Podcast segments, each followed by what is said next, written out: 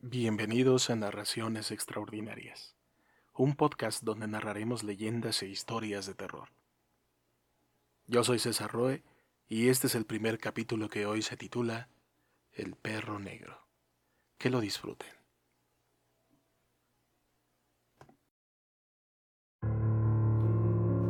En los cuentos de muertos y aparecidos intervienen casi siempre los perros famélicos y vagabundos con su oído lastimero y su fidelidad incondicional.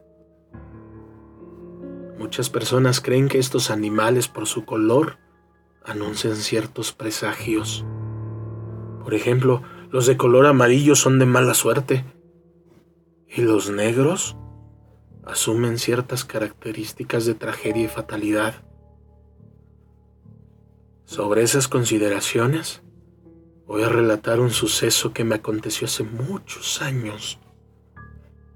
Tenía yo la costumbre de llegar a casa después de las 12 de la noche, por dedicar ese tiempo a mis amigos y mi novia. Una de esas noches hizo su aparición en mi camino un perro negro, trasijado y sucio al salir a mi encuentro, en lugar de ladrarme, me halagó con el movimiento de su cola, como pidiéndome hiciera algo por él. Comprendí que aquel pobre animal lo que solicitaba de mí era un mendrugo para calmar un poco su hambre, rezagada de varios días. Solo pude complacerlo esa vez con acariciarlo, pasándole la palma de mi mano por su espinazo flaco y huesudo, prometiéndole que en su próxima visita le haría el regalo de algo sabroso. Y así fue. Desde la siguiente noche me impuse la obligación de llenarme los bolsillos con pan para mi amigo casual, o bien le brindaba pedazos de carne que tragaba sin masticar. Su agradecimiento era tanto que se reflejaba en sus ojos al encenderse con una mirada que brillaba en la noche. Poco a poco nos fuimos haciendo muy amigos y de mucha confianza. Yo le hacía la dádiva de la comida y él me la pagaba con salamerías, parándose de patas para que yo la acariciara. Después me seguía hasta dejarme en la puerta de mi casa, sentándose en sus dos patas traseras posición en que permanecía hasta que oía el rechinido de la llave de la cerradura. De esa manera pasaron varias semanas hasta que una noche faltó a la cita. Creyendo yo desde luego que su ausencia se obedecía que había encontrado la protección de otro amo más dadivoso y espléndido, por la razón que había engordado bastante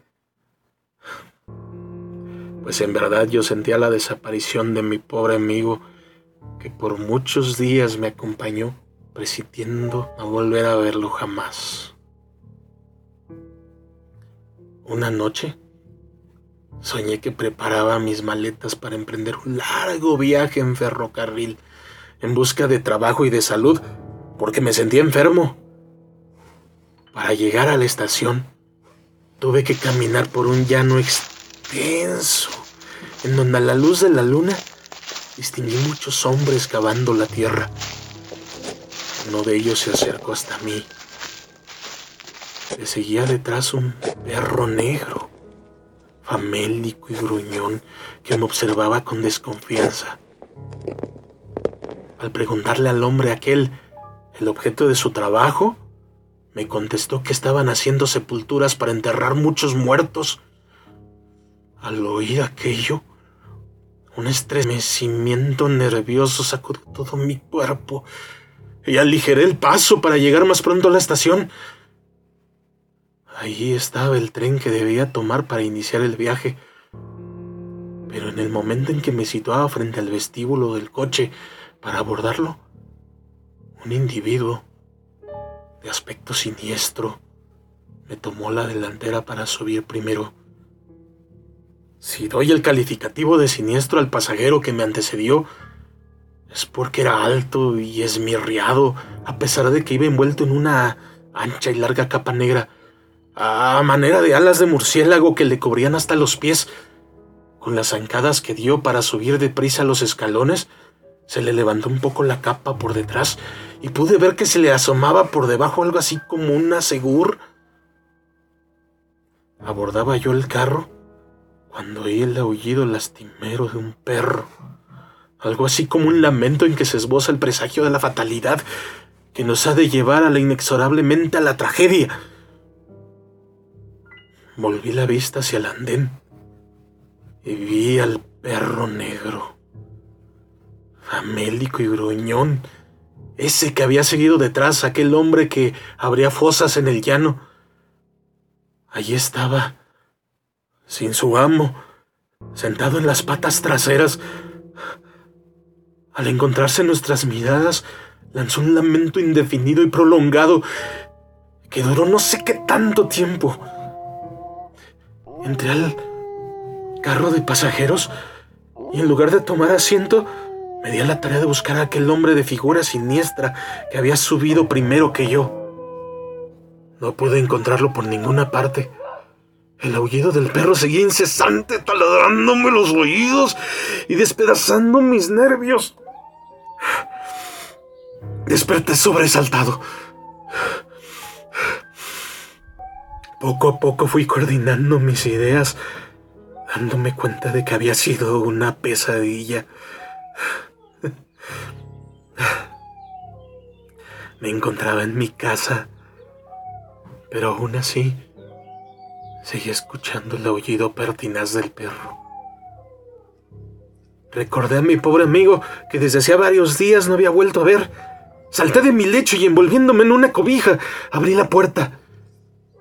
A la orilla de la banqueta estaba el perro negro que todas las noches me acompañaba para recibir mi dádiva y entregarme su agradecimiento. Venía hambriento y trasijado. Al reconocerme me brindó el halago de sus salamerías. Noté que traía un pedazo de soga amarrada al cuello, cuyo extremo arrastraba. Desde luego pensé que alguien le habría tenido prisionero y para recobrar su libertad fue necesario que masticara el mecate. El frío de la madrugada lo hacía temblar. Le invité a que pasara adentro y le improvisó el lecho de tapetes al pie de mi cama. Y desde esa noche fue huésped en mi casa. Los días se sucedieron y la fidelidad del perro se acrecentaba a la par que me afectó por él. Hubo de buscarle un nombre y lo llamé bienvenido, tomando en cuenta su origen y la forma en que lo conocí. Desde entonces, bienvenido no tuvo motivos para aullar su única ocupación era vigilar la casa, pedirles de comer a mi madre y a mis hermanas, y por las noches echarse a mis pies mientras yo leía el periódico. Un día las obligaciones de mi trabajo me impusieron la necesidad de hacer un viaje al sur del país, cuyo único medio de transporte era el ferrocarril. Por esa época la revolución estaba en todo su apogeo y era un peligro caminar en tren. Sin embargo, me era imposible desistir o cuando menos aplazar el viaje. Desde luego mi familia se opuso, aduciendo razones para convencerme. Yo presentía la angustia en que iban a quedar a mi madre y mis hermanas. Por otra parte, la necesidad de mi trabajo me obligaba a hacer el viaje. Ante ese dilema, un telegrama extraurgente vino a decidir mi situación. En él se me ordenaba que saliera sin pérdida de tiempo en el primer tren, por lo que ellas tuvieron que aceptar. Y en previsión de lo que pudiera sucederme, me hicieron el obsequio de algunas medallas milagrosas que habían pertenecido a mi abuela. Preparé mi equipaje y me fui a la estación rogándoles que se quedaran en casa. El rápido nocturno debería de pasar allí a las 11.50 de la noche.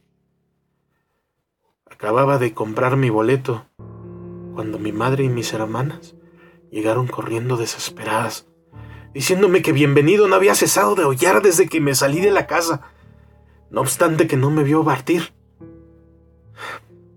Me guardé mis temores y procuré en vano serenar mi angustia, pues yo sentí aquello como un vaticinio. El tren se anunció y yo me acerqué al andén.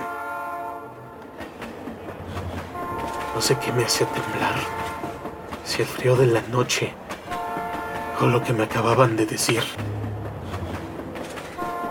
El tren llegó jadeando y el movimiento de pasajeros que bajaban y suben animó un poco la desierta estación. Iba yo a despedirme de los míos para abordar el convoy, cuando un hombre catadora siniestra, alto y flaco, enredado en una palerina militar azul negra, bajó del coche ofreciéndome sus servicios para subir mi petaca. Me quedé viéndolo. Por su cachucha, descubrí que era mozo de equipajes. Pero su fisonomía era idéntica a la del individuo aquel que yo había visto en sueños durante la pesadilla que tuve. Decididamente me negué a subir. El tren partió perdiéndose en la negrura de la noche y yo regresé con mi madre y mis hermanas a casa, en donde me esperaba bienvenido, ladrando de alegría. Dos días después, supimos una escalofriante noticia.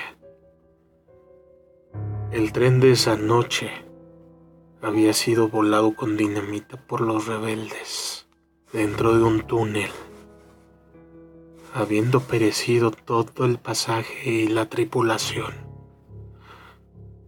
Durante cinco días ardieron los restos del convoy.